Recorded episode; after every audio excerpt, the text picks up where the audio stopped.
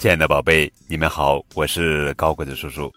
今天要讲的绘本故事的名字叫做《好大的苹果》，作者是杨道野子，文图，周山翻译。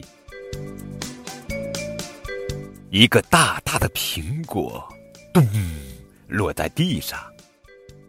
小鸟看到了，开心的啄着苹果。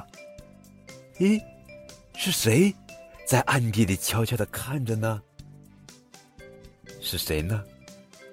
是，是兔子。好漂亮的苹果呀，红彤彤的。兔子沙沙的吃着苹果。嘿，是谁在暗地里悄悄的看着呢？是谁呀？哇，好大的苹果！一只小松鼠。松鼠咔嚓咔嚓的啃着苹果，哎，是谁？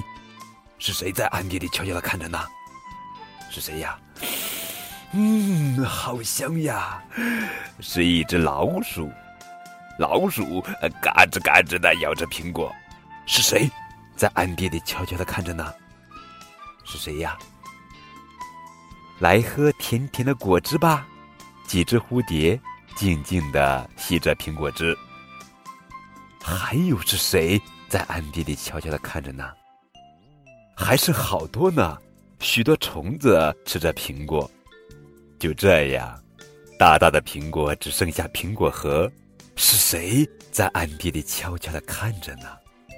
剩下苹果核，原来是一群蚂蚁把苹果核搬走了，大家一起分着吃。